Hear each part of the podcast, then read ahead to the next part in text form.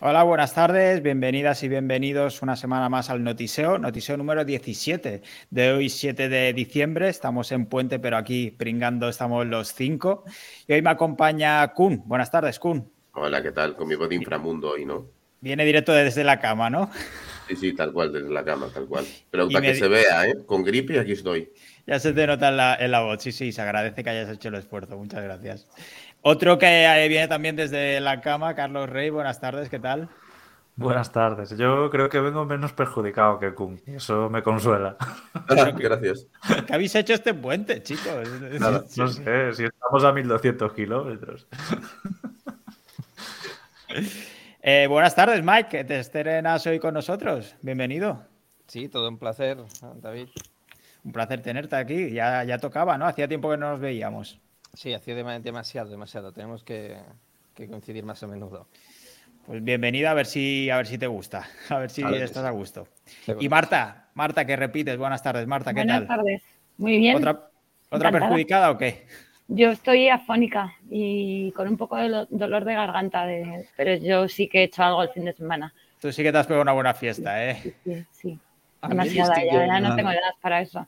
¿eh? ¿Alguien distingue la voz de Marta normal que cuando está afónica? Se me, se me, ha pasado un poco la fonía, sí, pero... No, pero ¿alguien lo distingue cuando estás normal o cuando... A ver, yo cuando vuelvo del CEO rural no puedo hablar, literalmente... Pero es que nunca puedes. no, estoy hablando bien. Bueno, le da un poco de tiempo a, recuperar su voz. Si queréis, empezamos eh, a comentar la introducción, que creo que todo el mundo tiene algo que decir.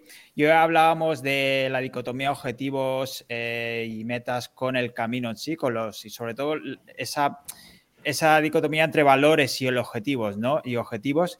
Y me preguntaba sobre todo porque siempre hablamos de objetivos y más ahora que empieza, que llegamos a final de año, empieza el año que viene y cada uno se pone sus propósitos, sus objetivos y demás. No sé si estamos realmente sobrevalorando un poco los objetivos, si la meta realmente es más importante que el camino en sí, porque muchas veces llegamos a ese final del camino, a ese objetivo, pero a lo mejor llega si es cuando te sientes más vacío porque ya lo has hecho y ahora qué. Y quizá lo que hay que prestar más atención es si tus objetivos están alineados con tus valores, porque por ejemplo puedes valorar muchísimo el tema de la libertad o tus relaciones o la familia, pero si tu objetivo es ganar eh, 10.000 euros al mes y estás trabajando 15 horas al día, a lo mejor no tienes ese tiempo para la familia o para las relaciones personales o para esa libertad.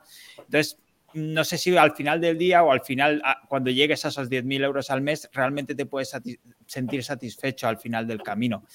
Y como decía, últimamente estoy escuchando mucho la, pregunta de dónde te ves en cinco años, porque estoy precisamente de entrevistas, y yo no sé dónde me veré, pero cada vez tengo mucho más claro el camino. Y aunque me desvía a veces, lo que tengo claro son esos valores con los que, que no quiero perder, básicamente. Eh, chicos, ¿qué me contáis? El camino, los valores, los objetivos. Eh, Kun, tú querías comentar algo, ya estábamos eh, eh Hay mucha chicha. Claro, o sea, a ver, primero, el fin justifica los medios, ya que me cancelen, por favor. Da igual lo que haya que hacer para llegar al objetivo. Esto es así, es un hecho. si hay objetivos que no cumples si no pasas por encima de cinco, o sea, lo que hay me refiero más a, un coste, a un coste personal, me refiero. ¿eh? O sea, eh, eh, la pregunta iba un poco por ahí, más que derribar a todo el mundo para llegar a la cima de la pirámide, sino a un coste personal, en cuanto nos enfrentamos a esos valores que puede tener. ¿Por qué va a haber un coste personal si el objetivo te lo pusiste tú mismo? Lo que no puedes ponerte un objetivo que va contra tus principios. Es que el pues objetivo, el, principio del objetivo es que sea, que sea cumplible, o sea, que sea smart para eso es, o sea, que sea medible, que sea cumplible, porque si no, si te pones un objetivo que no vas a conseguir nunca, eh, a mitad del camino vas a decir a la mierda abandono.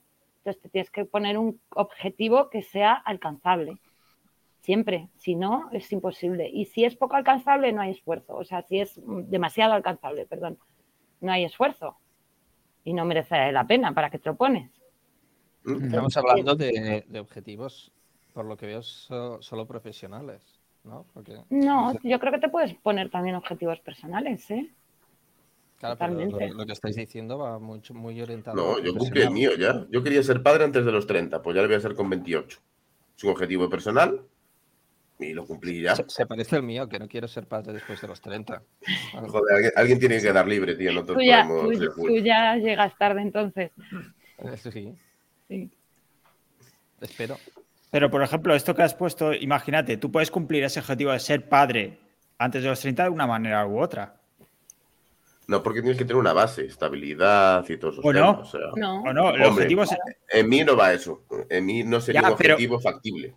No, no, el objetivo es el mismo. Lo que no va son los valores o cómo llegas a ello. Es el camino lo que no, que no coincide. Ahí está esa diferencia, esa dicotomía. Porque tú podrías dejar, perdón la expresión, pero embarazada y tal, no sé qué, y ser un poco más descuidada en ese sentido, y, sin esa base, básicamente.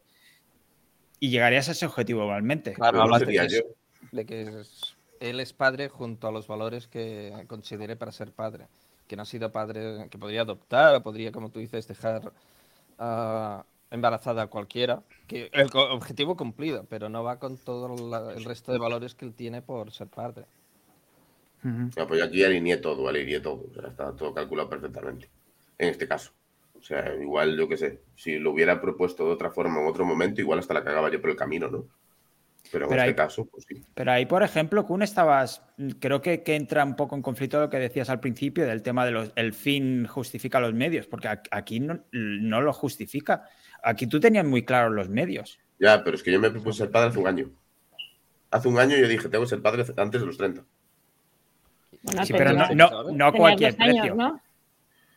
no cualquier precio, pero es que es un caso en el que no, no existe la opción de cualquier precio. O sea, ¿cuál es un precio caro? Que tu mujer no estuviera dispuesta, que no tenga ganas ella de en un año ser madre. Ya bueno, pero es que ahí estaba alineado, por eso digo, fue perfectamente alineado todo. Igual hace tres años no me habría puesto ese objetivo. Porque ya lo que decía Marta antes, no lo veo factible. O sea, no es. No, no, no, no, es? No realista, sería la palabra, ¿no? Mm. O sea, entonces ahí ya no tendría ese objetivo puesto. Porque no es realista. Ahora sí es realista, se alineó todo, ¿por qué no? O sea, digamos que los medios fueron constantes del fin. Correcto, exacto. O sea, se dio una suma de circunstancias que dijeron, vale, el fin es posible. Es que yo creo que el camino también te va dando pie a ir renovando esos objetivos o a ir, a ir poniéndote objetivos. Por eso, eh, lo que decías antes, David, de que cuando alcanzas ya tus objetivos finales te quedas vacío, yo creo que el ser humano no se queda vacío en ningún caso. O sea, nunca llegamos a tener cumplidos todos nuestros objetivos siempre hay algo más que queremos y siempre, pues eso, a mitad de camino nos vamos poniendo, pues oye, este ya lo tengo cinco objetivos para cumplir este año, pues este ya lo he cumplido, me pongo otro, y me pongo otro, y me pongo otro, y me pongo otro. Pero gente ambiciosa. Un niño, pues me pongo otros dos, y luego otros dos, y al final acabo con cinco pero niños. Puede ser que vaya al contrario, que tengas muchos objetivos, muchos, y al final te vayas calmando y te centres en los que realmente te importan y, sigas una, un, base, no, no algo avaricioso. No, puedes estar tranquilamente, tu objetivo puede, estar, puede ser estar tan bien como ahora. Y sería un objetivo válido. Sí. Carlos, has estado muy callado. Yo creo que no estamos abordando bien el tema, la verdad. Porque igual los ejemplos no son muy buenos. Claro, eh, no, a ver, me refiero, vamos a poner algo, un ejemplo mucho más ilustrativo. Tú imagínate que quieres ganar 10.000 euros al mes, ¿no? Que estás en, en 1.000. Vamos a poner, vamos a poner que no estás en cero, porque si no, ya estás más jodido. Pero claro, ¿a qué precio vas a acelerar tu vida, a renunciar a tus cosas, pues a lo mejor a llevar la vida un poco que quieres, a, respetar tus valores, con elegir los clientes un poco con los valores que quieres y todo este tipo de cosas? O vas a escalar como sea para llegar ahí, ¿sabes? A un coste X y vas a llegar ahí luego, ¿y ahora qué? ¿Sabes? Me refiero, es, es mucho más ese, disfrutar ese camino, ¿no? Ese paso a paso y esas metas intermedias que aunque no te las vayas fijando, porque bueno, yo, yo cuando vi esta introducción dije tengo que ir al directo aunque esté un poco jodido, porque siempre estoy hablando con David de este tema, ¿no? De disfrutar el camino, de joder, ¿sabes? Estoy yendo hacia donde quiero, como quiero, estoy disfrutándolo, ¿sabes? Me estoy cuidando, estoy, ¿sabes? Respetando todo eso. Y no solo obsesionándome con llegar a la meta, porque al final la meta, el camino es ni una meta, si quieres, como una dirección. ¿Sabes? Tú vas en esa dirección y bueno, pues lo menos eh, como yo lo veo, ¿no? Voy en esa dirección, pero voy disfrutando el camino e intentando hacerlo como a mí me gusta, no eh, llegar a esa dirección como sea. Yo eso ya lo viví en otras cosas en otras facetas de mi vida, pues llegar a, yo qué sé, pues en el deporte, ¿no? Tú puedes llegar, eh, quieres estar en X puesto lo que sea, puedes llegar a base de sobreentrenar y que en tres años es como si hubieras hecho diez temporadas y luego ya casi estás medio para retirarte o lo que sea, o, llegar más tranquilo y con unas bases más sólidas. Y creo que va un poco más por ahí eso. ¿Disfrutáis del camino, sabes, cuando os ponéis los objetivos o, o vais cegados hacia el camino? Yo creo que siempre hay que disfrutar de todo lo que se hace. Siempre. O por lo menos intentarlo. O sea, puedes tener un trabajo de mierda eh, que no te guste nada, pero si estás amargado al final, eh, no, no vas a ningún lado. O sea, tienes que intentar ver la parte positiva y disfrutar de lo que estás haciendo hasta que consigas, me pongo un objetivo, cambiar de trabajo, pues eh, tienes que disfrutar todo. O sea, lo que tienes y lo que está por venir. No sé, creo. Yo lo he dicho, yo lo he dicho muy bonito, pero no es tan fácil, ¿eh? me refiero. No, no, no es fácil. Al final, claro, es eso es, sabes, estar yendo tal, pero hay problemas y hay cosas y te lo puedes tomar como, vale, sabes, pues ya está, pues lo encajo así o joder, esto ya me separa, ya, ya no voy a llegar o, lo que sea, sabes, es un poco más... Yo voy a quejarme, voy a decir un depende a lo gallego. Hay objetivos que requieren más sacrificio que otros. Tú no puedes un objetivo exigente pero realista ir echando flores por el camino, ¿no? Como mago de Oz. Venga, vamos a ir a saltitos por aquí. No, o sea, hay caminos que igual no lo disfrutas porque es un camino muy bruto, o sea, que requiere mucho esfuerzo, entonces no tienes tiempo de disfrutarlo, pero hay otras situaciones que sí lo permiten. Pero vamos, o sea, el objetivo es el fin, no el camino. Pero tú no disfrutas cuando te esfuerzas. Y la pues, sensación de luego haberte esforzado y de que haya salido bien, si sale bien, ¿eh? que puede salir mal, eh, ¿no te da una mayor satisfacción? Eh, no, la satisfacción no, no, me va en el esfuerzo. Hay cosas súper fáciles que me satisfacen la hostia. Pero mira, te voy a poner un ejemplo que sería duro para mí. Tú imagínate, me pongo el objetivo adelgazar 20 kilos en un mes, ¿no? Eso para mí me tocaría mucho los huevos. Pero muchísimo. Entonces, a, ti, a, ti, cualquiera, ¿eh? A eso me refiero, pero en cambio, yo que sé, imagínate que otro de mis objetivos es en un mes tener una web de lo que sea. Pues hasta disfrutaría aún haciéndolo 12 horas al día, porque es lo que me gusta. O sea, no todos los caminos tienen que gustar para llegar al objetivo. De hecho, yo creo que los, objetivos realmente, muy pocos caminos son satisfactorios, o sea, que te gusten. Pero si, si te pones un objetivo de adelgazar, no voy a decir 20, venga, voy a decir 5, 5 o 10, 10 ya es mucho, pero 10 kilos, que sea un poco más realista al mes. Eh, a lo mejor estás puteado, perdón, es una palabra brutal, em, eh, durante todo ese mes, pero al llegar a la meta, si lo consigues, tienes una satisfacción. Sí, pero en el objetivo, en el fin, no en el camino. Claro, el camino ha sido. pero en el camino vas viendo cambios, o sea, no cambias de un día para otro, vas viendo. O sea, yo lo creo peor es que en uno mismo no lo ves tan, tan, tan eficiente. sí, pero no lo ves tan... Cambia, ponte un pantalón. Yo, creo que ahí, ahí, ahí también eh, son las pequeñas metas lo que celebras en ese caso, si es viendo esa progresión. Lo que pasa es que también yo creo que es cierto que hay caminos que son más sacrificados, pero esos sacrificios incluso deberán estar alineados con tus valores, porque hay cosas que puedes hacer, aceptar o no. Si uno de tus valores es, es, no, es que a mí la comida basura, es que va a misa y tal, no sé qué, pues claro, no, no lo podrás hacer. Pero si tú lo que quieres ser es pues una persona saludable y tener longevidad y demás y eso, pues esos sacrificios valdrán la pena porque se alinearán un poco con, lo, con tus creencias, básicamente. Pero disfrutas la meta, no el camino.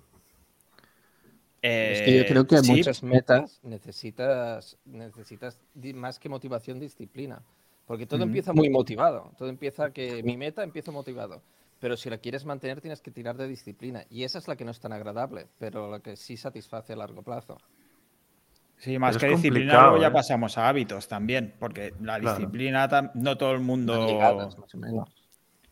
Mm. Perdona, Carlos, te he cortado.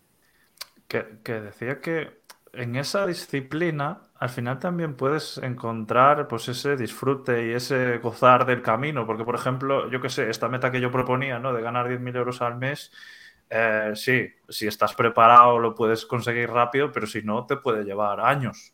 Me refiero, no puedes vivir, ¿sabes? Amargado con esa presión ahí. No sé, es que yo no veo, porque el objetivo es como, vale, hace años, pues yo qué sé, imagínate, ¿no? Pues ganar 2.000 euros al mes lo ves, uh, uh, y luego dices, ¿sabes? Luego ya empiezas a plantearte otras cosas, porque es como que vas cubriendo pues unas unas cosas y empiezas a abrir el abanico, ¿sabes? Y es como, ostra, vale, el dinero está muy bien, pero cuando tienes un mínimo, si no tienes esa obsesión de querer tener Lamborghinis y, no sé qué, y vivir en una casa de dos millones de euros, porque si la tienes ahí sí que tienes que obsesionarte, a lo mejor, como dice Kuhn, eh, de una manera que no vas a llegar fácilmente ni sin querer.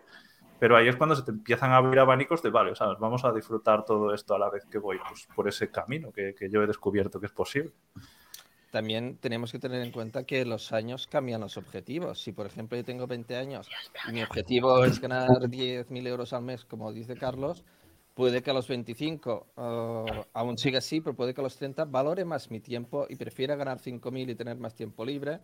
Y seguro que a los 60 valoraré más no cagarme encima que ganar, o sea, los años van cambiando o actualizando esos objetivos. Yo a mi edad sigo teniendo ese objetivo. De no cagarte encima, ¿no? Ya lo tengo, ya lo tengo. Y, me acuesto cada noche satisfecho por haberlo cumplido. Por haberlo conseguido, ¿no? Pero es que es eso, la, edad a veces nos cambia la perspectiva de, los objetivos y debemos amoldarnos a, ella. Pueden cambiar. Claro, yo creo que hay una... dice, soy, quiero ser padre antes de los 30. Bueno, y si ahora tú tuvieras 31, que tu objetivo es distinto, no sé, porque como no voy a llegar ahí, no, sabría cuantificarlo. Pero cambia. Porque al final las herramientas. Porque puede que ahora. es lo que digo. Tú ahora dices, mira, tengo un objetivo de hacer una web, ¿qué tal? Tengo, de, como dice Carlos, de ganar 10.000.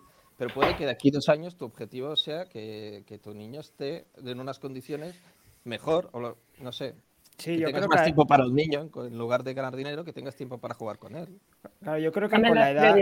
Exacto, con la edad más que. Bueno, cambia los objetivos, pero derivado del cambio de prioridades. Si a los veintipocos es, es tu carrera profesional, a lo mejor, pues después de diez años, a lo mejor estás más centrado en tu familia. Hay una edad para todo, ¿eh? Hay una pregunta que si le haces a mucha gente que es como tú eres feliz con tu vida, ¿no? Es un poco la, clave de esto y mucha gente te dirá que no, ¿sabes? Porque está obsesionado con aquello que hay allí arriba o con aquello que vio allá. Me refiero, ¿eres feliz con cómo estás haciendo las cosas y hacia dónde estás yendo? Yo creo que esa es un poco la clave. Si eres feliz con lo que estás teniendo, independientemente de, que tengas muchas inquietudes y, que quieras ir a otro lado, pues es que a lo mejor estás disfrutando del camino, pero si tú dices, no, no soy feliz porque no tengo esto ahí es a lo mejor donde está también eh, el fallo, ¿no? El problema, Carlos, es cuando tú pillas a una persona cualquiera y le dices, ¿qué te preocupa? En el 100% de los casos será cosas del pasado o del futuro, pero nadie está viviendo el presente. Todo el mundo te dirá algo que va a pasar o algo que pasó. Pero la gente está preocupada en un presente por cosas que no han pasado o que ya ocurrieron. Bueno, todo el mundo, la mayoría, me refiero. Ese es, tú has dado la clave. Esto de centrarse en el presente es básicamente eso, aprender a disfrutar lo que estás haciendo. Es que yo no me obsesiono ni con las cosas que van a venir ni con lo que ya pasó, porque yo eso no lo puedo controlar. Es que yo me centro en lo que yo puedo controlar y lo que yo puedo controlar es el día a día. Ni siquiera puedo controlar el futuro a cinco años vista. Porque a lo mejor ya no es. ni a mañana.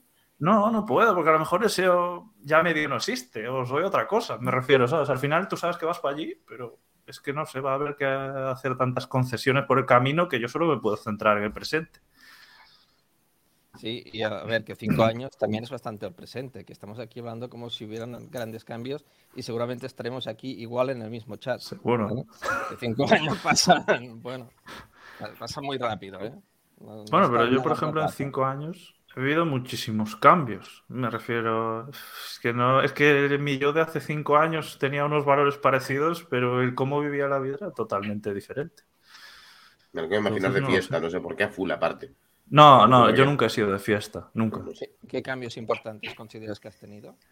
Pues cambios importantes, sobre todo a nivel de mentalidad, de eso, de vivir el presente, de dejar de preocuparse por el futuro, por el pasado, por todo lo que no puedo controlar. Para mí ese es el mayor cambio con, con mucha diferencia y el valorar lo que tienes y lo que estás haciendo y cómo estás yendo, asumir también que un poco tienes el control de tu vida, todas esas cosas para mí son cambios que te empoderan más que cualquier objetivo que haya cumplido a lo largo de, mi vida, ¿sabes? Es como, y eso ha pasado pues en los últimos años, no antes. Antes, pues seguramente te estuviera diciendo lo mismo que estás diciendo tú. Es que yo quiero aquello o quiero lo otro. No, cuando me preguntan tú qué quieres, no sé, quiero seguir yendo hacia donde voy, ¿sabes? Disfrutando. Y eso es la felicidad real. No sé si es la felicidad real, pero que vives más tranquilo. O sea, tu felicidad es tranquilidad. No sé, si es tranquilidad, porque yo también soy ambicioso, pero no sé, mi felicidad es disfrutar de lo que hago, de cómo vivo, de cómo, de cómo me relaciono con la gente que está a mi alrededor, de cómo me relaciono con mis amigos, un poco de estar contento con la vida que, tienes y que estás montando a la vez, porque es verdad que siempre estás construyendo de alguna manera, ¿no? O, o por lo menos estás manteniendo algo. Entonces, solo el hecho de estar contento con eso, pues para mí es una, me aporta felicidad, vamos. Pues a mí me parece genial esa manera de pensar. Es que lo que debería, debería mucho más que las que, esas eh, de ejemplo que han puesto. Quiero, me parece bastante más viable y, buena la, mentalidad que ha dicho Carlos ahora. Más que, más que cualquier otra cosa, es decir, sí. Porque al fin y al cabo, hoy es hoy. Ah, tampoco sabes qué va a pasar mañana. Es que la vida te puede dar un traspiés enorme y, todos esos planes que tenías montados se pueden ir todos a tomar por culo. Sí, de un día para otro. Y lo he vivido, ¿eh? de tener un tipo de vida y girarse algo y ser ya totalmente lo contrario. Y Yo creo que lo hemos vivido todos. Hmm. Y Angélica también nos comenta por aquí, el ser humano es inconformista. Cuando alcanzamos un objetivo, vamos a por otro. Eh, una cuestión, estamos cinco franjas de edad en, esta, eh, en este vídeo, ¿no? Y es curioso cómo unos van a por tranquilidad y, paz y otros ambición. Es muy curioso en función de la edad. que he comentado antes de la edad. Va, sí, sí, sí, totalmente. Se acaba de ver. Se acaba de ver en directo y en vivo. Sí. más joven, entiendo. Cada, cada edad tiene su momento y tiene sus cosas. Me dijeron a mí una vez un dicho que era que cuando eres joven tienes dinero, o sea, tienes tiempo pero no tienes dinero. Cuando estás en la época madura tienes... Dinero, pero no, me acuerdo, que cuando eres viejo, falta la energía, falta la energía. Sí, esto, eh, la energía, es que lo clava, o sea, lo clava. Cuando eres viejo no tienes ni energía y tienes todo el tiempo del mundo y todo el dinero del mundo. Esperemos, ¿no? o al menos antes era así, ahora ya. Las pensiones, no sé yo. Sí, ahora ya no va a ser así. ha orientado la energía.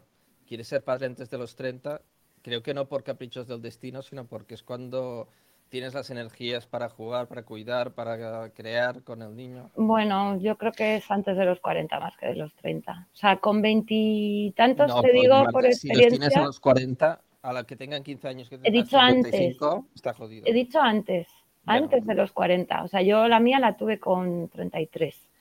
Y, y siempre he pensado que si la hubiera tenido antes, mi paciencia no hubiera sido la misma. Eh, no la hubiera tratado como la trato, eh, mm, porque además tenía más mala leche, ¿qué puedo decir? sí.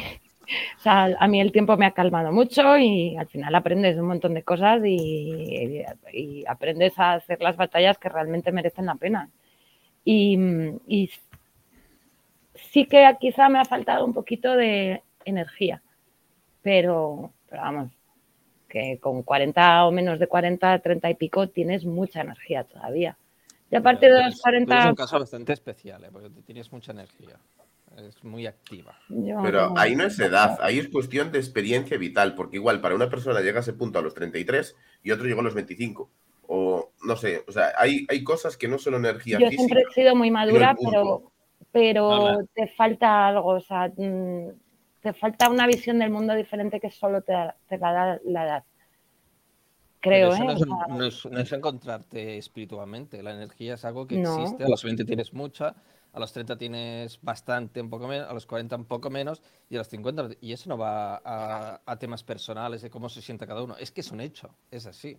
Sí. Va a pasar a todo el mundo, en mayor o menor grado. Claro, pero yo, me, yo miraba a mi abuelo con 70 años, el cabrón tenía más energía y más fuerza que cualquiera de 20. O sea, también hay un factor externo, no, no es solo lineal a la edad. No me explico. A ver, una de 20, la forma de ser de la persona. Puede energía de, la que muestran, pero uno de 20 tiene mucha. Y puede que no la esté demostrando porque se está corriendo todo el día por la calle, pero sí que su mente va a mil por hora con mil cosas, con mil movidas, gestionando, es decir, tienen mucha energía, aunque la demuestren más o menos. Y, el de, y, el de, 50, pues eh, parecerá que tiene más energía, o el de 70, pero porque la está ejecutando toda. El de 20 no está ejecutando toda su energía. Puede que esté mirando Netflix, pero de tenerla, la tiene más. Lo que pasa es que el otro está más concienciado a mostrarla. Sí, sobre todo se nota cuando acaba el día. Sí, y después de un fin de semana de juerga ya no te quiero ni contar, o sea. vamos a ver este 70 que tú has dicho que está mejor que el de 20, que se vayan de fiesta de tres días de botellón los, los dos. Vas a ver cómo el de 20 dirá que a mí no pasa nada, que ha pasado aquí, y el otro está hecho polvo. Sí. Yo estoy ofendido, que Kun me ha llamado viejo. ¿Por qué? Hombre, estamos aquí cinco generaciones como si nos llevásemos diez años los unos a los otros. Mm, no sé ni quién es el mayor, la verdad. ¿Perdón? Yo me lo llevo con seguro, ¿eh? Yo tengo 27. Bueno, casi 28, falta poquito. Pues me llevo más de 10 años, hijo de puta. Ah. Joder, que bien te conservas, cabrón. Pues sí. Yo no voy a decir lo que os llevo. ¿Ves? Por eso hay distintas franjas. O sea. Vale. Podemos dejar, si queréis, el tema de las edades, que empieza, es un poco delicado, y conservar energías para comentar las noticias que, quedan. Si os parece, pasamos al tema de las noticias y demás. ¿O queréis comentar algún apunte más de objetivos y tal? Carlos. Sí, yo, yo voy a decir que me ha dicho unos valoran la tranquilidad y otros son ambiciosos y yo estoy totalmente en desacuerdo porque yo soy una persona ambiciosa, pero valoro mi vida y cómo la vivo. Ya, pero igual hace cinco años no. Igual hace cinco años tenías más ambición que tienes ahora. Y sin embargo iba más lento. Iba mucho más lento. Conseguía las cosas mucho más lento porque ahora soy, pienso mucho mejor y estoy mucho más capaz para tomar esas decisiones. Me refiero, es, es que es todo muy relativo. Es decir, iba mucho más lento, gastaba mucha más energía, iba mucho más cerca, ¿sabes? Y ahora voy como más lejos, valorando más lo que tengo porque eso también te ayuda. Al final, si tú estás bien, tomas muchas mejores decisiones también que si vas agobiado. Hmm. Cuando eres muy joven vas con, un remo eh, remando mierda, ¿vale? De, esfuerzo, pero no llegas nunca a sitio. En cambio, la, experiencia y la vida te dice exactamente dónde remar, Optimizar. la más tranquila, todo es mejor y vas directo al camino. Eso también pasa mucho. Sí, una cosa es ser ambicioso a nivel profesional, pero también puedes ser ambicioso a nivel vital, ¿no? Lo que pasa es que también es cierto que, como decíamos antes, las prioridades cambian. Tú puedes seguir queriendo a futuro, pero sí que es cierto que, bueno, esto también va por el carácter. Yo creo que una persona ambiciosa, aunque se puede ir apagando un poco la llama, por así decirlo, pero si es una persona ambiciosa a los 20, a los 40, a los 50, se puede seguir siendo. Pues de las 20 la caga más, 100% seguro. Bueno, eso sí, claro. Confirmadísimo, o sea, confirmamos. ¿eh? No, no tiene, no tiene por qué. Sí, tiene por qué, sí. Mi yo de 20 años la cagaba mucho más que mi yo de 27, pero infinito más 5, o sea, pues no hay color. No sé, yo debo ser. En 7 años. Es que tú una hace cuatro días, tío. Ya, pero se nota ya un huevo el cambio. Sí, una, una, cosa es cagarla menos y otra cosa es no cagarla. Yo creo que conforme hacemos, nos hacemos mayores, la cagamos igual, pero menos, porque tenemos más experiencia.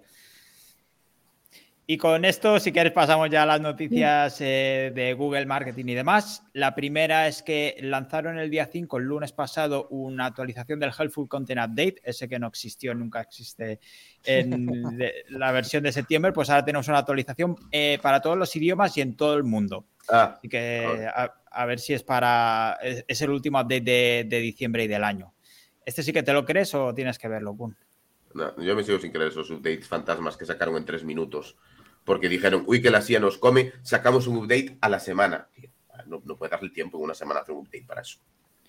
al final son políticas, es el discurso de Google ahora y hay que apretar por ahí. El otro día también dijeron que tenían unos algoritmos específicos para detectar contenido duplicado modificado con inteligencia artificial. Eso es para Mike. Mike, ¿lo tienen o no lo tienen? ¿O lo pueden tener? Lo tienen. Lo, tienen. Lo, que, lo que pasa es que es de muchos recursos. Decir, aquí siempre estamos en lo mismo. Si tú haces contenido que llega aquí, Google no, te pilla aquí. Si estás aquí, luego tendrá mil algoritmos que te pillará por todas partes.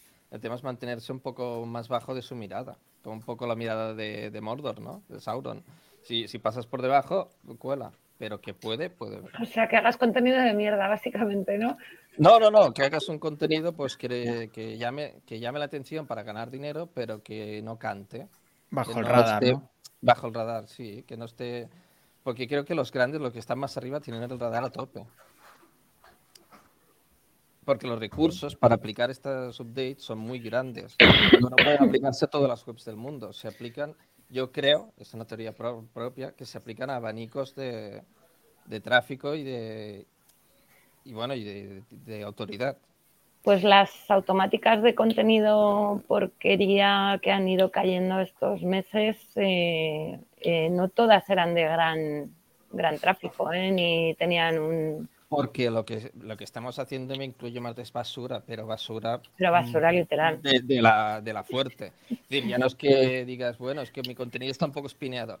Es que estamos haciendo mierda por un tubo, tío. No, no, no, no, no es tan mierda, ¿eh? O sea, hay cosas que sí. ojo, que Marta está orgullosísima de su mierda, ¿vale? Sí, eso es verdad. Eso es verdad es una basura, el contenido es una basura y lo es, sabes. Es, malo, es malo. En algunos casos sale peor que malo y en otros sale malo y ya está, pero, pero bueno. Claro. hay que tocarlo, eso sí, está claro. Hay que tocarlo y hay que probar, pero que están pillando ahora ya. Ya, ya no le veo, al contenido tan basura no le veo mucho futuro. Al de ella, seguramente sí.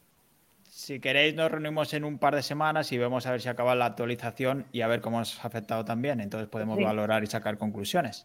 Eh, un par de cambios más en la SER porque ha llegado el scroll infinito en escritorio en inglés y en Estados Unidos. Bueno, en realidad no es scroll infinito porque ves hasta seis páginas de resultados. Y luego también han puesto, han añadido varios filtros para refinar tu búsqueda con sugerencias de temas relacionados. Eh, me llama la atención sobre todo el tema del scroll, porque no sé si afectará al tema del negocio de anuncios. Ya no hay segunda página. Da igual, pero si tú te ponías, o sea, esto yo creo que lo veo para el que no sepa configurar, eh, muéstrame 100 resultados, que incluso te salen más, pero de otra forma te salen 60 hasta, esta página. Entonces tú puedes configurar que te salgan 100 resultados del tirón en primera página. Pues yo creo que nadie hacía eso, ¿eh? excepto nosotros. Yo creo que los viajeros sí, sí, por eso. sí. Yo creo que solo para, para, sacar keywords, pero un usuario no hace eso. Yo creo que no llega ni a la tercera página. Ya si llega a la segunda es un puto milagro. La segunda es un milagro, no, no. Depende de lo que encuentres. Si en la primera encuentras, se queda. Si no, a la segunda. Y si no, a la tercera. Y hay veces que me he tenido que dar hasta la séptima y luego no he encontrado nada. ¿eh? Pero la mayoría de usuarios pasa a la segunda página o busca otra cosa. Eh, la mayoría de los usuarios están intentando diferenciar entre un anuncio y el resultado 1. O sea, en eso iba a decir. Pinchan en la publicidad. Claro, Lo que intenta decir David, ¿eh? Lo que intenta decir David es la realidad. si no lo han encontrado, o sea, si no han conseguido la búsqueda en, en las primeras 10 páginas, en lugar de pasar a la 2, cambian el, la keyword. O, le ponen una palabrita más. Ya, yo es que como usuario soy un poco peculiar, porque me cojo un código de barras de un producto veterinario, un medicamento tal, y me tengo que poner a buscarlo a ver qué narices es. A ver, es eh, normal. Ahí igual acabas en página 9.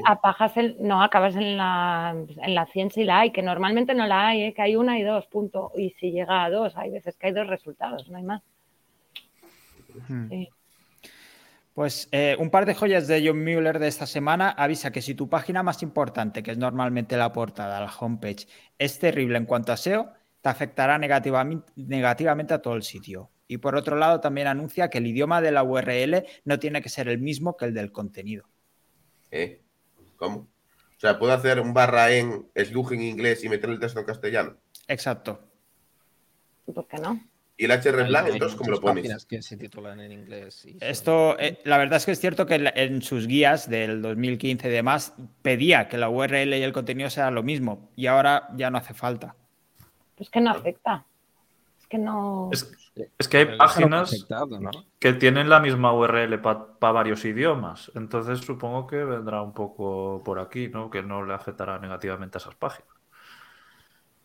¿Esto quiere decir que la URL tiene menos peso que, antes? Por ejemplo, para la hora de poner la keyword, ¿sigue siendo un factor relevante tener la keyword en la URL? Hombre, a ver, un factor relevante sigue siendo, pero con muchos matices, pero claro que sigue siendo. La keyword, eh, es que ¿qué es una keyword? Me refiero, ¿sabes? Claro, a ver. no, pero me refiero, ¿sabes? No vamos a pensar en una palabra, ¿sabes? Vamos a pensar en, pues, en contextualizar la keyword o el tema o lo que sea. Yo siempre me he centrado en, lo humano y no en lo robótico. Y siempre me ha funcionado bastante bien, pero sin olvidarme un poco, pues, un poco de, la, de las directrices. Cuando habláis de hacer contenido basura y todas estas cosas, es como me echo las manos a la cabeza porque yo no puedo. ¿Sabes? Yo estas webs que, que se hacen de basura, yo, yo he scrapeado una web entera, pero la he maquetado de forma que eso tiene sentido y la web va volando. Está muy viejo, Carlos, está viejo. Es que no me gusta, es que, es que yo soy creador de contenido y atenta contra, contra mí, A mí tampoco me gusta, pero es eh, eh, el, concepto es un concepto de hacer, como decíamos antes, para llegar a un objetivo es hacer las cosas más rápidas, más automatizadas y más fáciles. Entonces, eh, no es lo mismo que tú te scrapes una web completa y que luego la vayas modificando a tu gusto para que quede bonita y la dejas entera, sino que crees 5.000, 10.000, 20.000 URLs, la dejes ahí, lo que salga, y a medida que vaya mm, posicionando ya vas sacando el tiro. Oye, pues esto no posiciona, fuera, lo borro, esto posiciona, lo mejoro. Esa se supone que es la idea para que luego no te cacen en los updates. Eh, nadie hace curación. ¿Qué porcentaje de webmasters black hacen curación? Yo he hecho en eh, algunas, lo que pasa es que a mí no me da la vida. Yo este año me he hecho 72 webs. O sea, ¿cómo me voy a poner a curar 72 webs de una media de 10.000 de 10.000 URLs. O sea, ¿cómo me voy a poner a curar todo? Entonces yo he ido curando algunas, sí. ¿Cómo ves, Carlos, que Marta haya hecho 72 webs de 4.000 URLs cada una? Como creador de contenido bueno. Yo, yo lo veo de puta madre y sé que se hace, pero yo no estoy dispuesto a pasar por ahí. A mí este año me han comprado una, he hecho alguna también de 5 o 6 mil URLs scrapeada, pero eso con sentido. Es que yo no puedo. ¿eh? Ahí, ahí se ve claramente que vosotros perseguís el objetivo y yo quiero hacer las cosas como a mí me gustan. Es que me da igual. Estoy que eso entre medias Estoy un poco entre medias. Yo como tengo la moral de que tampoco me gusta echar basura, la he hecho sobre los temas que considero que son basura. Tienes una ética demasiado férrea a veces. No, no, sé, porque a ver. Antes me pasaba. No vivo, de las webs como tal, entonces es más un hobby que yo vivo de clientes, entonces bueno, tampoco me lo tomo así. Y he hecho basura los temas que considero basura, es decir, voy a tope con Dios, con, con anticáncer, con tarot, ¿vale? Todos estos temas que para mí ya son una basura, pues es lo que hago automáticas, porque me hacen en curación, en psicología holística, espiritualidad, todo lo que ya es una basura de per se, pues ya la ahí tiro automática. Pero sí que tengo valores morales para. Darme un segundito, porfa. Me gusta esa política. Claro, valores Pero es eso. de cara a los temas serios. Nunca haría un tema serio en automática. Pero si van a lanzar mierda. Eh, el ejemplo del gato.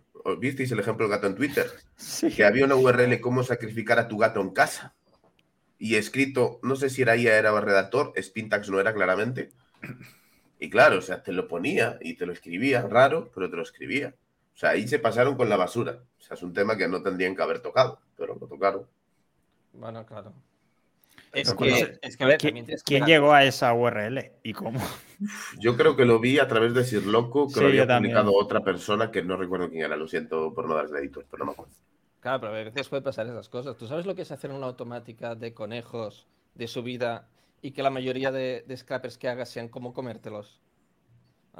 Claro, no se distingue. Cuando estás scrapeando a mansalva el contenido inglés, pues te habla de cómo la crías o cómo la cocinas con ajito, ¿no?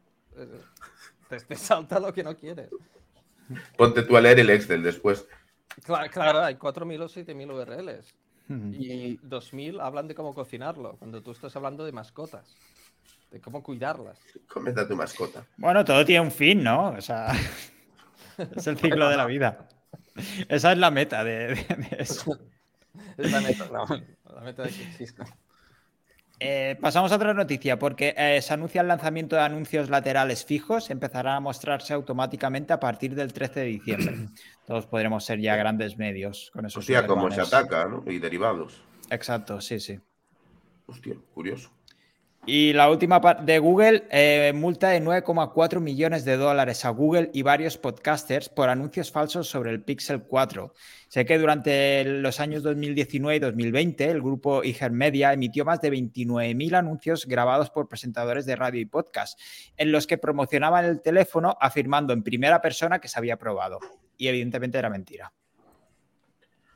Poco me parece la multa, pero bueno, la publicidad engañosa lleva entre nosotros, no sé, ¿desde cuándo existe Telecinco? El iPhone tampoco funcionaba cuando Steve Jobs lo anunció. Ese es el camino. Cuando los de marketing se vienen arriba con lanzamiento y dice desarrollo, no, no, no está, pues os jodéis y vamos para adelante. Hacen un vídeo conforme, como si lo estuvieran utilizando en directo. Eso ha pasado mucho, ¿eh? Sí, lo curioso también es que juntaba con otra noticia que es que Google está persiguiendo a varias empresas que se están haciendo pasar por Google. Eh, llaman a clientes diciendo soy proveedor oficial de Google, te ayuda no sé qué, no sé cuánto a posicionar o tal, no sé qué. Y está persiguiendo esa publicidad engañosa. Es que hay muchísimos que compran bases de datos scrapeadas de Gmaps y se ponen a llamar, mira, somos colaboradores oficiales de Google. Un cliente va a decirme, hoy me llamó Google. Y yo, hostia, como que te llamó Google? ¿Cómo que te llamó Google? Sí, sí, sí, para una campaña. No, Google no te va a llamar a ti, a no ser que gastes miles de miles de euros en puto Google Ads. Ni eso, tampoco te va a llamar. Con mucho tienes un, ¿cómo se dice? Un, un account manager, ¿no? Por sí. comillas. Sí, por medio. Pero no te va a llamar a Google. No, no, que sí, que me llamo Google, me hace una oferta de puta madre. Venga, hasta luego. Todo tuyo. Seas quien seas, no te va a llamar Google. Tira el dinero. A mí me han llamado, ¿eh? yo he tenido alguna tienda online en su momento y me han llamado varias veces agencias de esas. De, Google. de hola, mira, te llamo de Google. Eh, Perdona. Claro, se quedan, digo, mira, no me me ha parecido que has dicho que ha llamado, te ha llamado Google. No, hombre, no. Te han llamado esta gente. No, Ah, sí, no, no. decía Google. Me han, llam- me han llamado ellos de hola, te llamo de Google. Eh, no, no, no me llamas de Google, eres una agencia. Sí, sí. Pues en Estados Unidos ya se está persiguiendo. A buenas Así que horas. veremos. Sí, la verdad es que sí. Aquí también debería. Pasamos, si queréis, a noticias de marketing, redes y negocio, empezando por TikTok e Instagram, porque han lanzado un reportaje sobre los eventos que más se comparten en ambas redes. Mientras que en Instagram tenemos sobre todo matrimonios, bautizos y eventos mm, felices, por así decirlo, aunque bueno, mm, ya veremos cómo acaban esos matrimonios.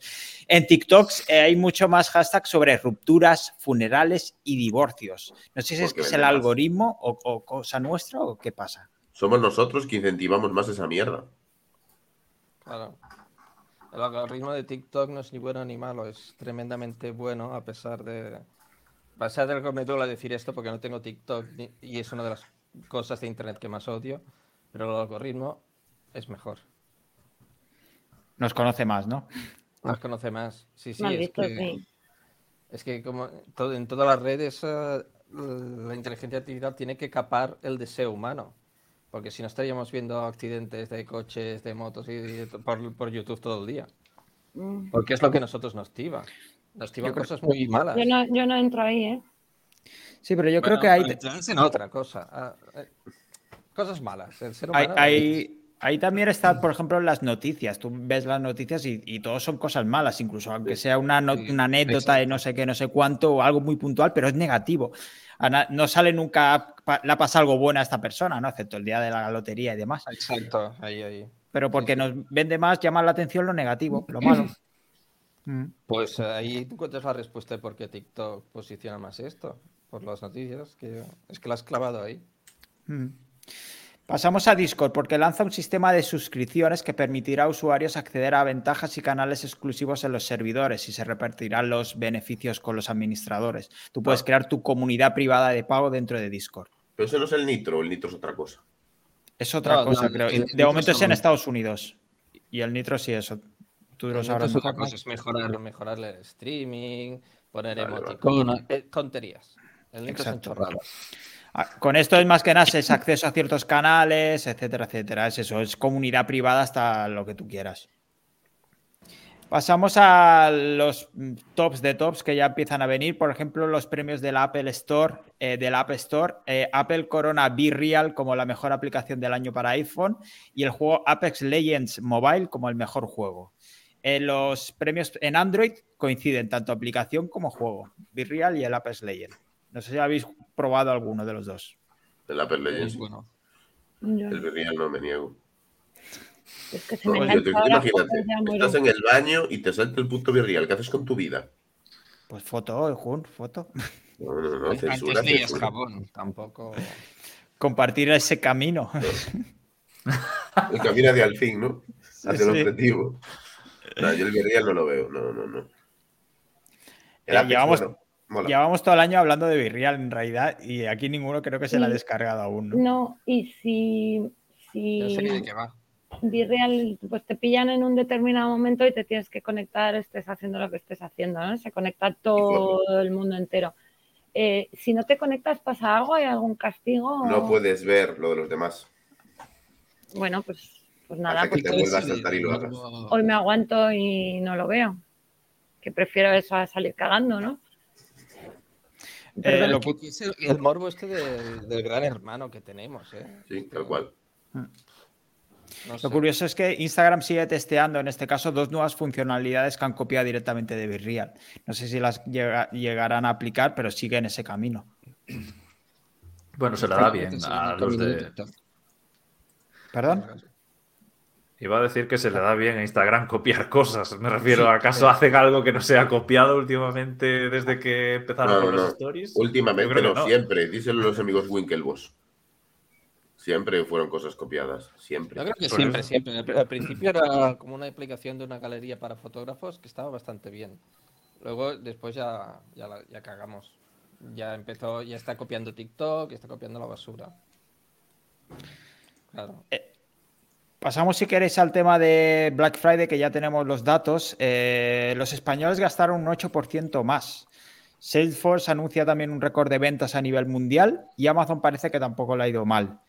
No sé qué pensar, porque durante las semanas, meses previos incluso, eh, se preveía una bajada, un descenso en cuanto al gasto, pero se ha gastado más. No sé si es por el tema de la inflación o la gente es, que estaba esperando ofertas para poder gastar más o para poder invertir y comprar cosas.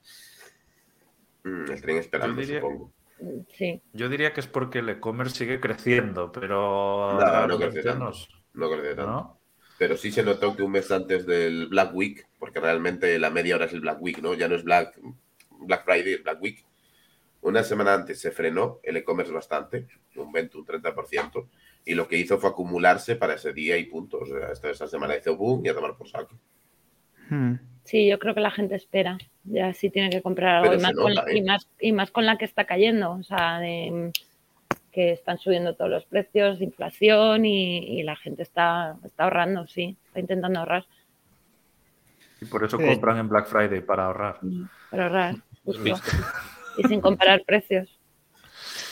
Exacto. Mucha falsedad en esos precios. Sí, por eso. Mira, comentábamos la semana pasada el tema de los proveedores y las fábricas de Apple en China. Pues te traigo datos esta semana, porque desciende. Teníamos en el 2019 el 44% de los proveedores de Apple estaban en China, 2020 el 41%, 2021 el 36%. Y de hecho su objetivo es mover toda su producción fuera de China, sobre todo a países como India o Vietnam. Hola. Sí. Y te doy... a Estados Unidos no lo van a llevar, ¿no? No, no costaría 1.500 euros un, un, iPhone, te costaría a lo mejor 3.000. Os doy otro dato que está relacionado porque en octubre, en China, el iPhone llegó al 25% de cuota de mercado en cuanto a ventas de móviles. Joder. Hostia, pues me parece bastante.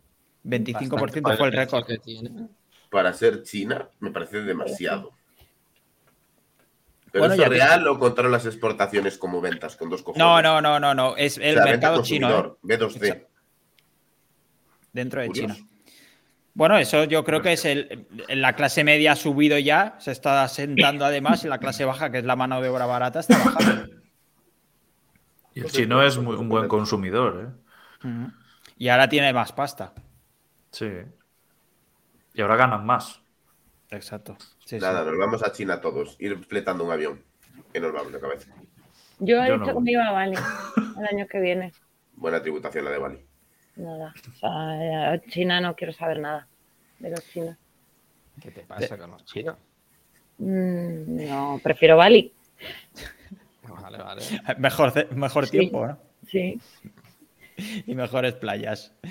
Otra empresa que protesta contra la comisión del App Store, del App Store perdón, es Coinbase, que anuncia que la última actualización de su aplicación ha sido bloqueada por la opción de enviar NFTs, ya que Apple quiere su parte de las gas fees de los envíos entre NFTs.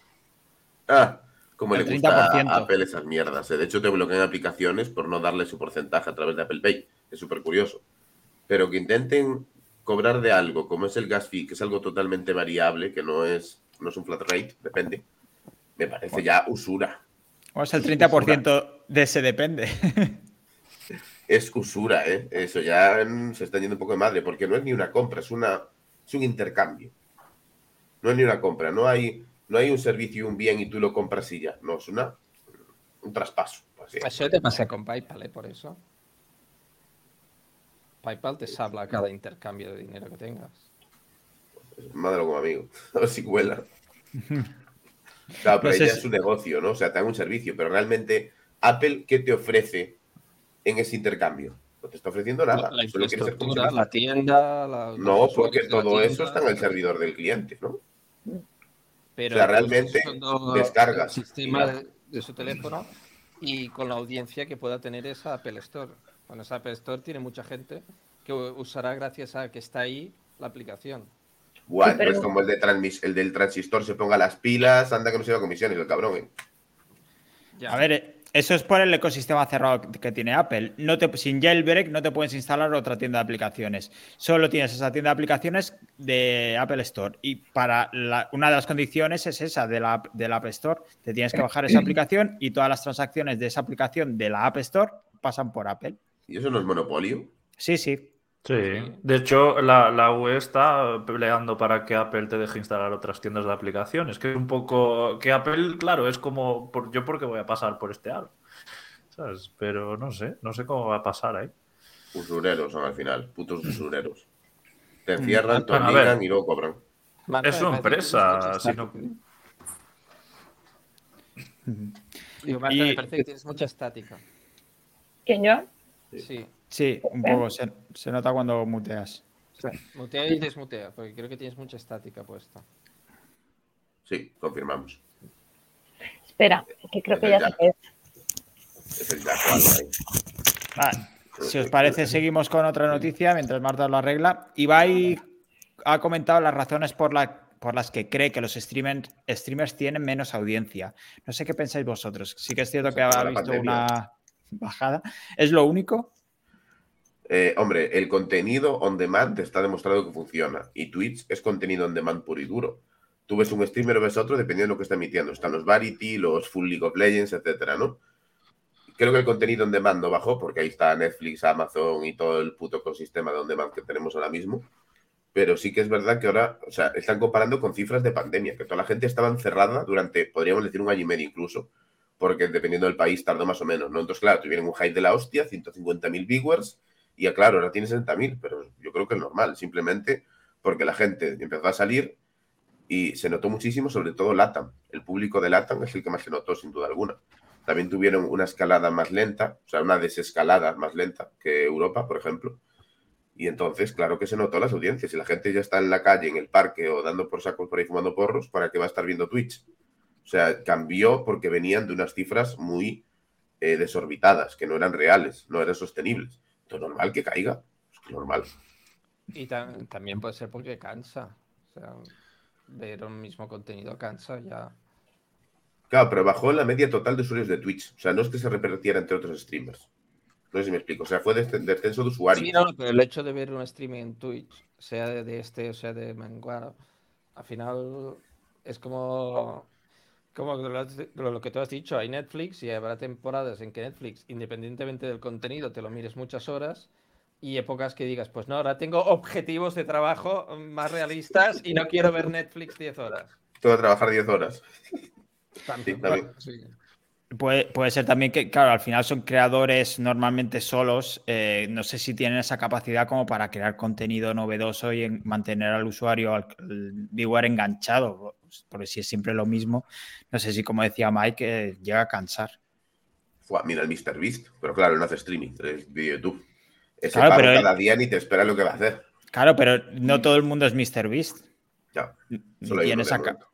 No, y, que hay mucha gente que hace lo mismo. O sea, al final, Exacto. una reacción al programa de quién es millonario. Todos hacen eso.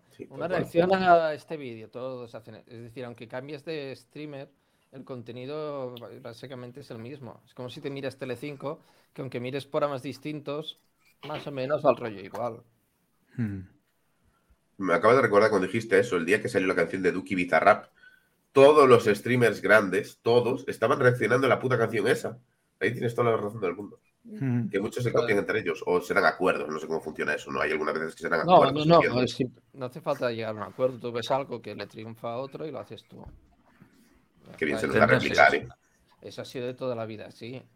Sí, aquí uno piensa y los demás copian, pero eso es lo normal. Sí, uno es lo creativo, que, sí. Lo que se conoce como un Mark Zuckerberg, ¿no? Sí. sí. Los, los chinos, los chinos son los primeros. Sí. China es la primera bueno, Zuckerberg, hmm. Zuckerberg primero intenta comprar y luego si no hay compra, pues, ¿sabes? Te fulmina. Copia. el tío, bueno, va de buenas. sí, sí, él lo intenta, sí, sí. ¿Qué tiene Zuckerberg que por alguna razón cae mal a todo el mundo? Porque es un robot.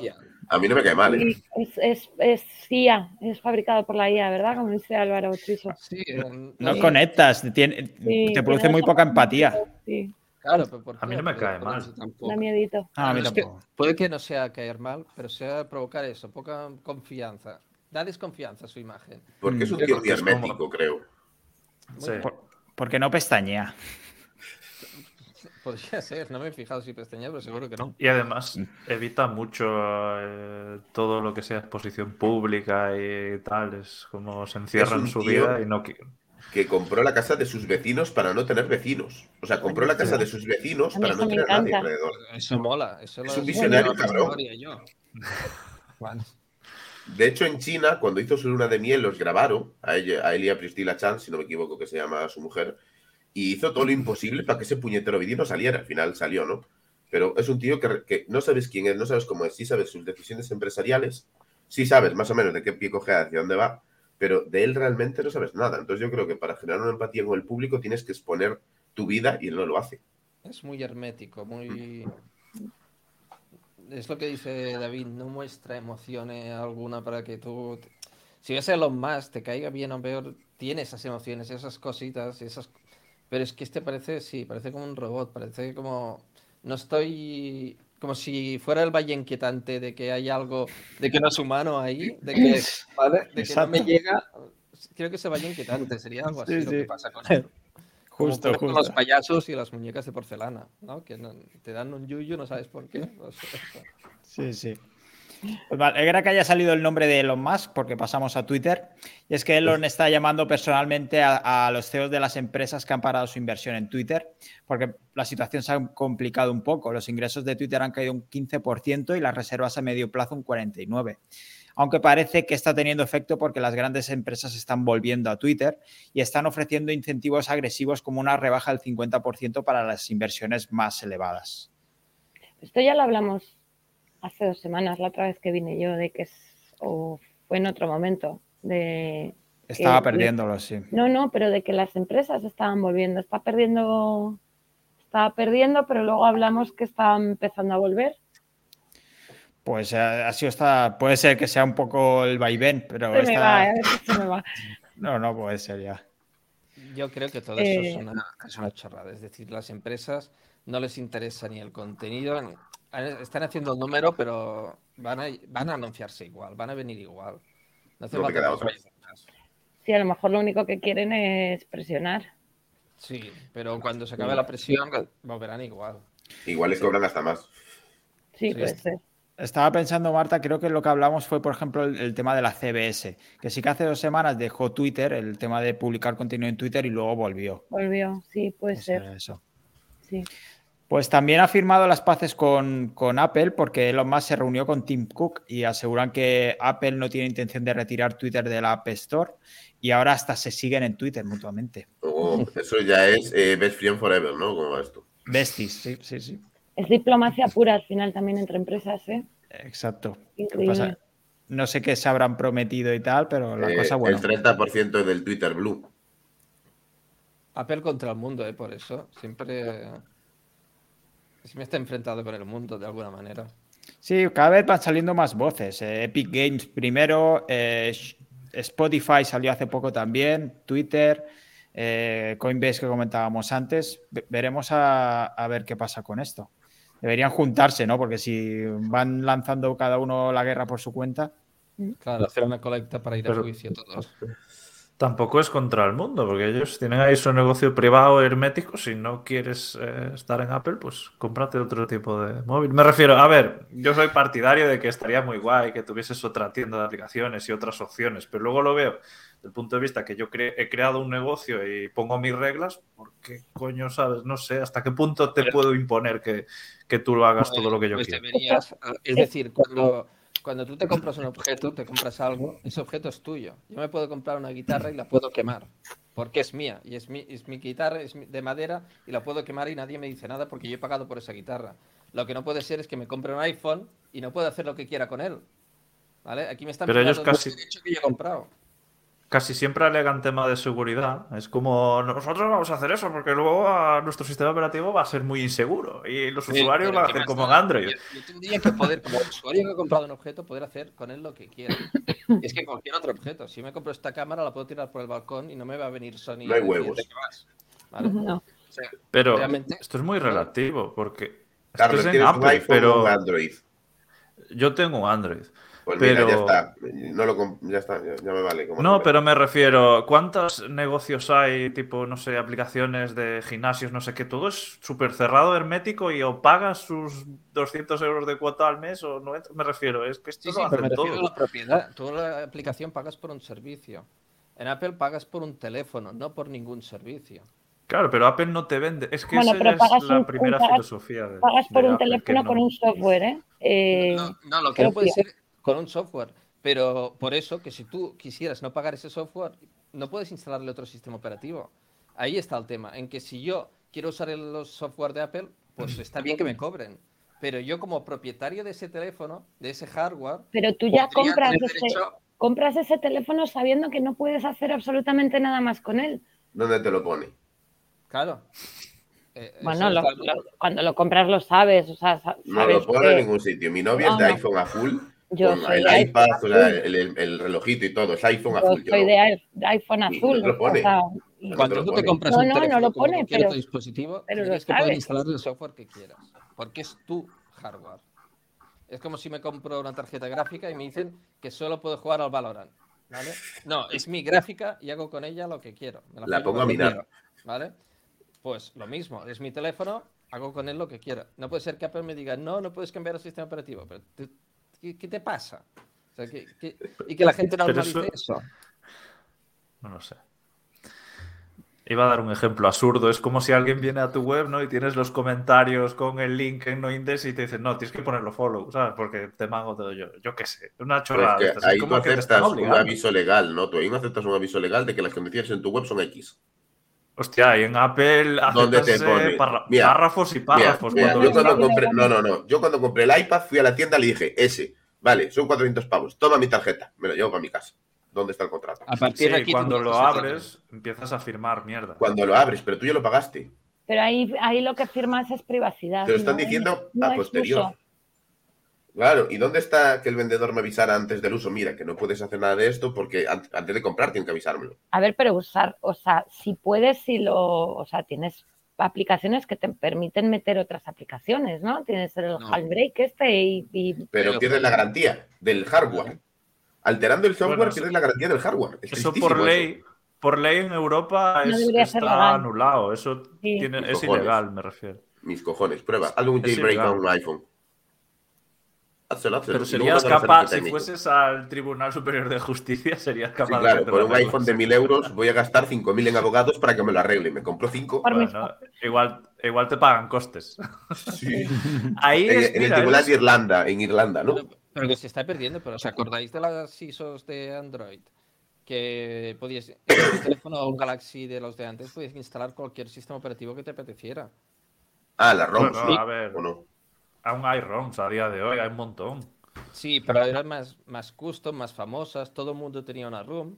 Es decir, casi... Bueno, porque al principio era como que los actualizaban tanto, tan poco los móviles y tan mal y se quedaban desfasados tan rápido, que es como, claro, a los dos años ya no te servía de nada, la ROM pues te permitía seguir reaprovechando el teléfono y luego vinieron OnePlus y esto que era como que venía de serie ya con con diferentes ROMs, con Cyanogen que venía y todas esas cosas, pero eso sigue ahí, me refiero a las ROMs, siguen ahí y todavía hay gente que las instala. Pero para Android tú no puedes instalarle en un iPhone una ROM. Mm, ojalá. Y eso es, la queja, es decir, yo he pagado por un hardware que incluye un Snapdragon, que incluye todo lo que una pantalla, ¿por qué no le puedo instalar lo que yo quiera que se vea? Pero iPhone, pero iOS no, eh, no es open source, no, me refiero, no es privado. Pero, como si no quieres iOS, como si quieres mandar a la puta basura a iOS, instalarte otra cosa. Claro, es que el propio dispositivo. Claro, el propio dispositivo te está ligando a un software. El kernel ya no está ligado a que tú puedas instalar una ROM ahí de lo que sea. Si es hardware genérico, deberían poder. Ahí es lo, que yo me quejo, lo malo. Decir, a ver, si tú tuvieras que pagar un plus por tener iOS, ok. Pero el, tema de, no poder hacer nada con ese teléfono si no es con iOS o con... Me parece fatal por parte de Apple. Esto es, si te gusta bien y si no, pues también, ¿no? Lo compres, ya está. Mm. Sí, eso está claro. Sí, Aquí de todas formas, todas las, las apps decidieran eh, las, las gordas de verdad decidieran juntarse y, oye, pues no queremos estar ahí, lo que pasa es que somos muchos usuarios los de Apple, pero si deciden juntarse no queremos estar ahí, a lo mejor la cosa cambiaba y, los usuarios, a mí me quitas Spotify y me destrozas la vida. Eh, a Apple se la pelan los usuarios, ¿eh? Apple sí, si no, no te harían lo de cada dos años te rompo el iPhone de mil euros con amortizaste. Si quisieran a sus usuarios no harían eso pero está demostrado, ya tiene denuncias de los obsolescencia, obsolescencia Que te hacen un update de iOS y ya tiembla porque tu móvil que, valió mil euros que no amortizaste, ya no va a ir como iba. O sea, por encima te roban. O sea, te engañan y te roban. Sí. Bueno, tampoco tienes por qué gastarte mil euros, ¿eh? La última actualización. Yo no me he gastado mil, yo no me gastado mil euros en un iPhone en mi vida. O sea, yo lo máximo que me he llegado a gastar han sido 400 pavos pero no me da las cuentas. Pero es, que no me cojo el último modelo, Kun. O sea, es que yo no necesito el último modelo. Yo quiero un iPhone. ¿eh? Y tampoco necesitas un iPhone. yo lo quiero porque me gusta, porque estoy acostumbrada, porque eh, tengo, bueno, pues me gusta, yo soy pro Apple, me gusta. El primer móvil que tuve fue fue, un Apple, pues yo sigo con él. Y ya está. Claro, es que tiene eso Apple de crearte ese ecosistema. Dependencia. Y, para, el, y para el curro tengo un Xiaomi. O sea, lo tiraría por la ventana. Eh, por Xiaomi no se lo merece. lo tiraría por la ventana. O sea, se me queda colgado mil veces. O sea, lo tiraría por la ventana. No puedes comparar un móvil de 100 euros con uno de 400. Es que eso es lo que pasa siempre, comparar el Xiaomi de 100 euros con el iPhone de 1000. No, es que mi iPhone no se cuelga, cómprate un móvil Android de 1000 euros. Más baja. Yo lo tengo, tiene casi cuatro años el móvil. A un Xiaomi, ¿cuánto te dura? O, eh, cuatro, yo tengo cinco un, años. un Huawei que hace eh, cuatro años, eh, el año que viene. Cuatro años. Eh, y la batería como el primer día. Seis horas de pantalla aún. Es que las baterías no se vician desde que son ion litio, ¿no? Bueno, eh, pero se deterioran. la memoria. Se deterioran bastante aún así. Por la temperatura. te muestra el deterioro en porcentaje. Y qué casualidad que empieza a caer después de actualizar iOS, ¿eh? No es casualidad, no. es lo normal. La batería dura muy, poco con la última actualización. Eso sí que lo he visto, he notado que, se funde mucho más rápido con el nuevo iOS. Para que compres el nuevo. Para que compres el nuevo, está todo pensado. Sí, sí. Pues les da por culo. Yo también tengo iPhone, pero lo que estoy seguro es que no voy a comprar ningún iPhone más. Estoy como el caso contrario a Marta. Estoy, estoy cabreado con Apple. bueno, yo, yo lo acabo de. Bueno, no tiene ni un año, o sea, todavía le quedan tres o cuatro más. Así que a mí hasta que me lo maten o, mm. le pase un coche por encima y no funcione. Me lo maten, ya está, nada más que decir. Sí, me lo maten.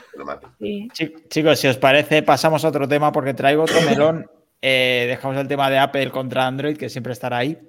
Eh, ya lo habéis visto, esta semana se ha llenado Twitter y todas las redes sociales de chat GPT. Ay, no me voy a eh, No sé si lo habéis probado y tal, pero simplemente os hago la pregunta. ¿Acabará con Google? No. No porque usa Google para alimentarse, coño. Chat GPT no tiene un índice de todas las webs que existen. Fue entrenado con contenido extraído del propio Google. Entonces, ¿cómo algo que se nutre de una cosa la va a sustituir? Bueno, pero le puede quitar cuota de mercado. Claro, esto, esto no es la solución definitiva. Por ejemplo, eh, leía, no sé si conocéis Niva, que es otro buscador que están haciendo, desarrollándolo con inteligencia artificial, y quieren adaptar algo mm, conversacional como el chat GPT al, al buscador. Entonces, quizá este chat GPT de OpenAI no es el definitivo, pero no sé si vamos por ese camino. ¿Cómo las va a indexar? Tienes que dar de alta ah. tu web en ese buscador de IA. Yo hace años tuve, bueno, entrevisté a unos directivos de Huawei y ellos tenían claro que el futuro era la búsqueda por voz. Entonces, bueno, a lo mejor pues ese chat... Claro, bueno, a ver, yo la uso a veces, pero sigue siendo muy tosca. Me refiero a. Yo también lo pues, pensaba, ¿eh? también decía, dentro de un par de años o tres, todas las intenciones de búsqueda debemos orientarlas a la voz. Y nadie ni de coña ha sido así. A ver, es que es muy bajo el porcentaje de búsquedas de voz. La gente no se ve hablando con una máquina aún. Mira, yo solo lo hago cuando voy en coche. No me puedo poner a escribir. Pero buscas en Google en el coche. Sí, sí la niña busca esto y me lo pone. No, hombre. ¿En qué momento? Que, me, que, me, interesa esto ahora, ¿no? Me interesa esto ya, ya. Estoy yendo, pero necesito saber. Y el otro día me, preguntó por un grupo de música y unas entradas para buscar un concierto y demás. yo, pues mira, tal, ahí lo tienes. Claro. pero digamos que gente que vaya en coche en ese momento desee saber el precio de las entradas de un sitio, digamos que es poca. por eso mismo, o sea, es, es muy, es, es eh, voy a cambiar la situación. Imagínate que vas en un metro lleno y que toda esa gente en el metro se pone a buscar en Google por voz. Eh, eso no es factible. O que estás en el trabajo escaqueándote. normalmente hay el que pone reggaetón en, en el metro hay el que pone reggaetón en voz alta. O sea, yo prefiero que busquen en Google. Eso es factible cuando el chip te lea la mente y tú Dios. Mm". Eh, que es la noticia siguiente, no la linke por partes, por favor.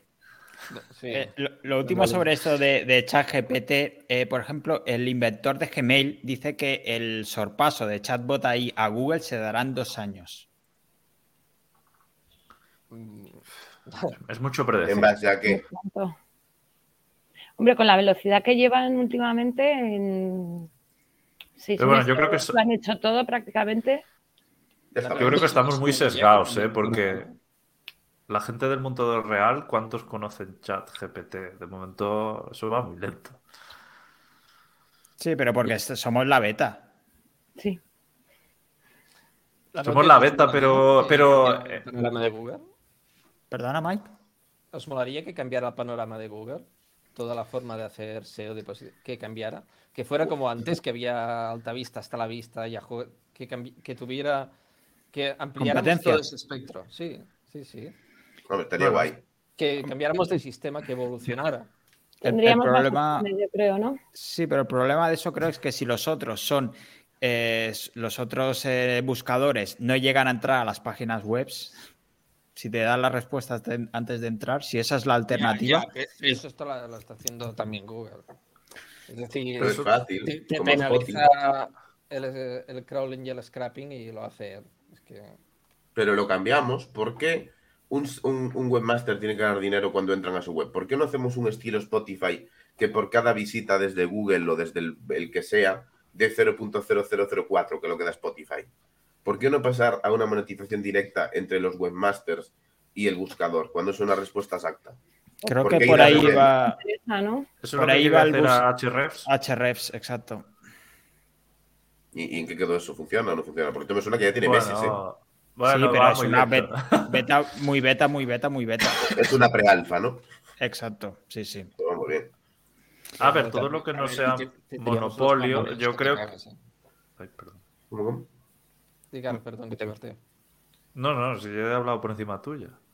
Que iba a decir que todo lo que no sea monopolio, eh, al final es bueno para el usuario, porque eso hace que pues, la empresa se esfuerce a lo mejor por, por darle más calidad que esto es muy relativo. hasta, hasta cierto punto, porque ahora tenemos miles de plataformas de streaming y todas dan mierda por igual, así que... sí. sí. pero bueno, eh, tú tampoco puedes cortar... tampoco puedes cortar hasta el punto que los webmasters dejen de producir contenido, porque el buscador y todo eso se nutre de eso. Entonces, es, lo que yo decía, ¿no? De ese tira y afloja que ya Google tiene con los updates, de ir repartiendo para que todos sigan creando y, sigan haciendo de alguna manera. Con muchas ¿Crees que reparte realmente un update? Yo no creo que reparta, pero sí que es verdad que hay muchas ideas y venidas.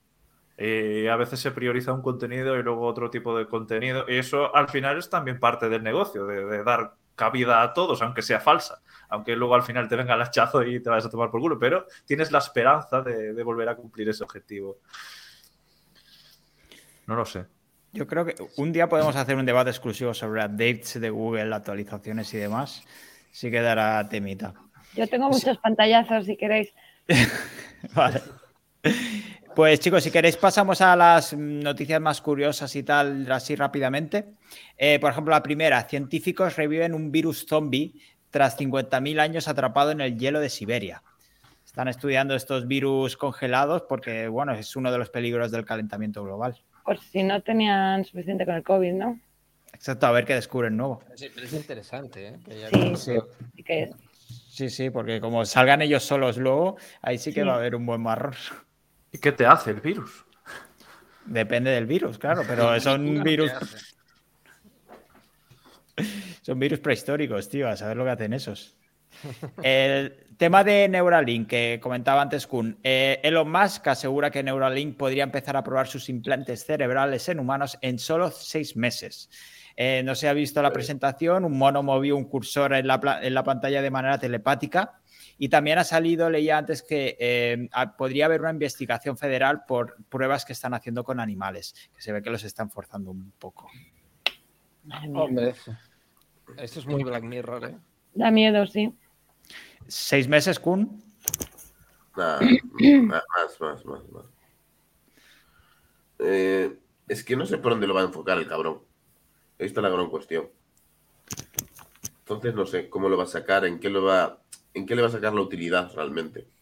Eh, estamos preguntando, queremos aquí cinco años. Yo hace dos saqué un vídeo del hipotético Neuralink. Hablé de Neuralink como si fuera una cosa que en el futuro va a venir Neuralink y va a hacer bla, bla, bla, bla. Coño, de aquí seis meses ya lo activan. Eso voy a hacer de aquí cinco años. Es decir, coño, ya he llegado aquí. Bueno, Va a llegar antes. Sí.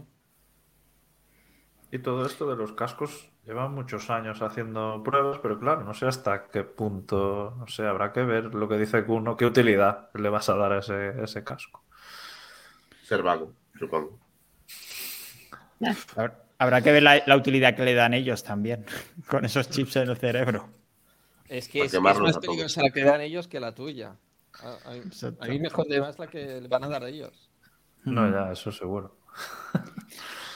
La Unión, la Unión, Europea anuncia que permitirá conexiones 5G en los vuelos. Parece que el modo avión eh, se va a acabar o van a tener que cambiar de nombre. Pero tengo una duda. Si los repetidores, los repetidores están en el suelo, lo que da internet, o sea, nuestro móvil se conecta para arriba unas antenas, no, no satélite. ¿Cómo coño? O sea, ¿te van a poner antenas en el avión? Supuestamente van a poner antenas en el avión. Supuestamente. Qué motivados. Bueno, tienes Starlink que... Nos han estado mintiendo todo este tiempo, ¿no? Sí, eh, la verdad es que se ha demostrado que no interfería mucho. Lo que pasa es que una cosa es que lo permita la Unión Europea y luego las aerolíneas tienen que permitirlo, pero es el primer paso. Y de hecho ya hay, ya hay internet en algunos vuelos con Starlink precisamente, que desde hace unos meses están llegando a, acuerdos con aerolíneas. Pero lo haces con Wi-Fi, no con 5G, ¿no? Sí, con Wi-Fi. El fenómeno de Luis Enrique ya acaba su presencia en el Mundial, pero es, eh, interesante el, éxito que ha tenido en Twitch ¿no? durante el Mundial y sobre todo cómo ha reaccionado el periodismo deportivo en general, porque ¿visteis el otro día el tema de la manipulación de sus audios en la cadena COPE? Eh, me parece que ya es eh, caer demasiado bajo incluso. Yo no lo vi. Yo tampoco, yo de fútbol.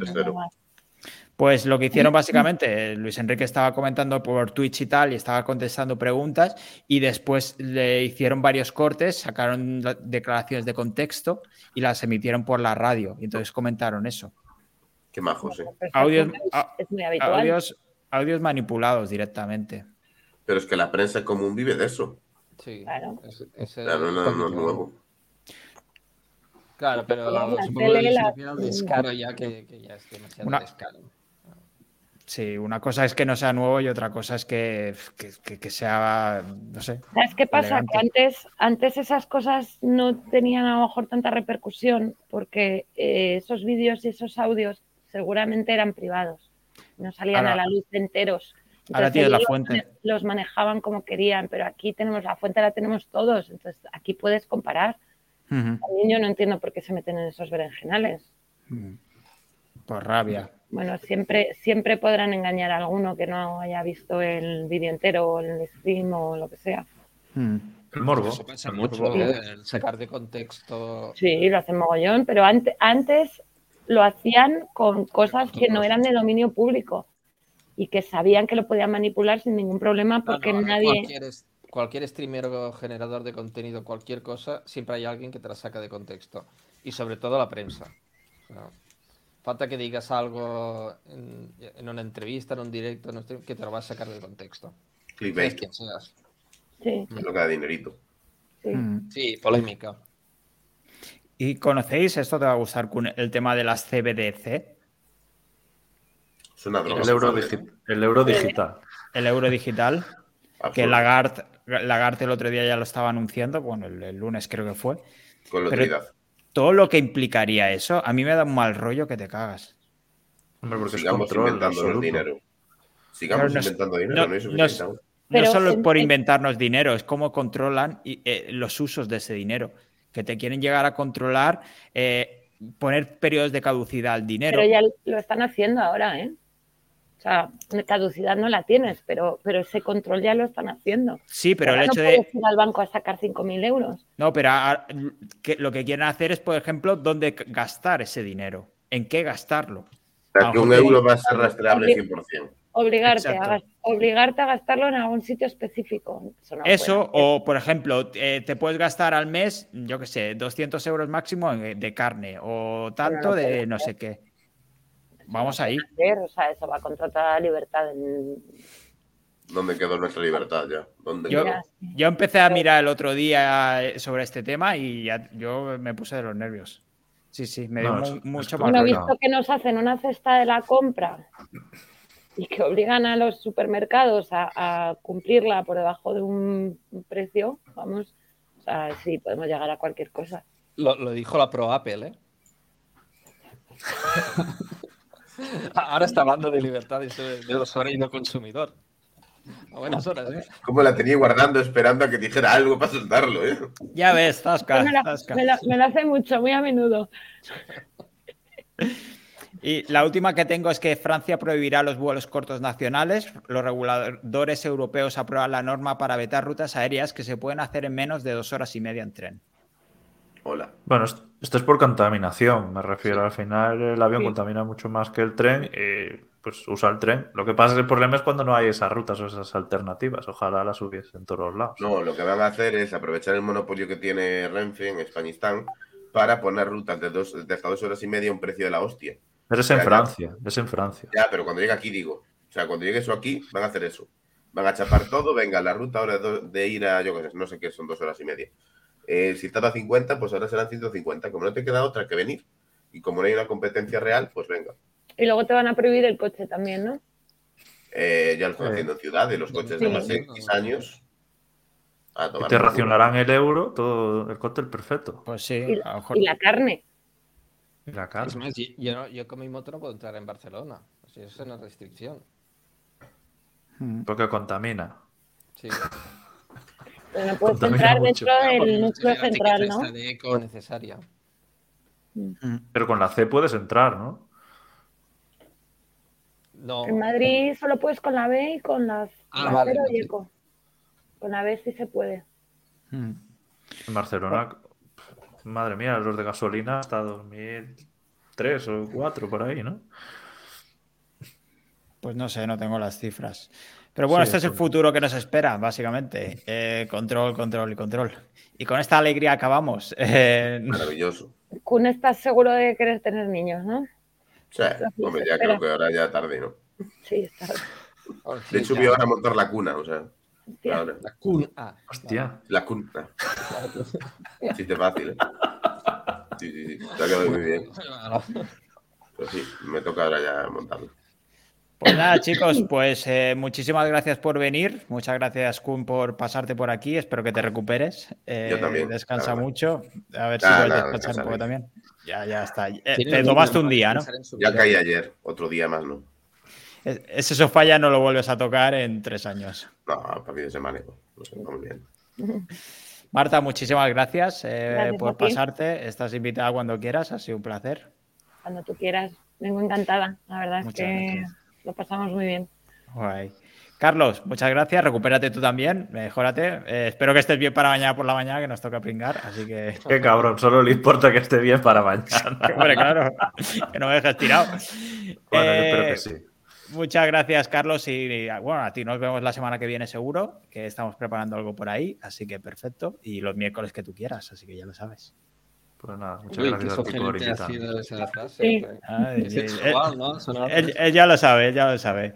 Pero no, no tan sensual como tu voz, Mike. ya comentábamos al principio ese micro, esa voz por lo bajini. Eh, muchísimas gracias por venir. Ha sido una sorpresa que hoy. Un poquito, pero ya está bien. Eh, es el tono que, queremos. Eh, Mike, muchísimas gracias por venir. cuando quieras, ya lo sabes. Y ha sido un placer tenerte. A ti por invitarme, David. y un placer. Eso, ha sido Marta la, la, que la ha movido los hilos por detrás. Tú, no has dado visto bueno, eres, yo, aquí ni mando ni nada.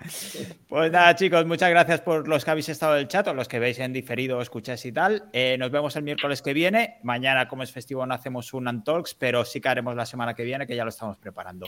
Nos vemos el miércoles que viene, que paséis un buen festivo y un buen fin de semana. Hasta luego, chicos. Adiós. Thank you.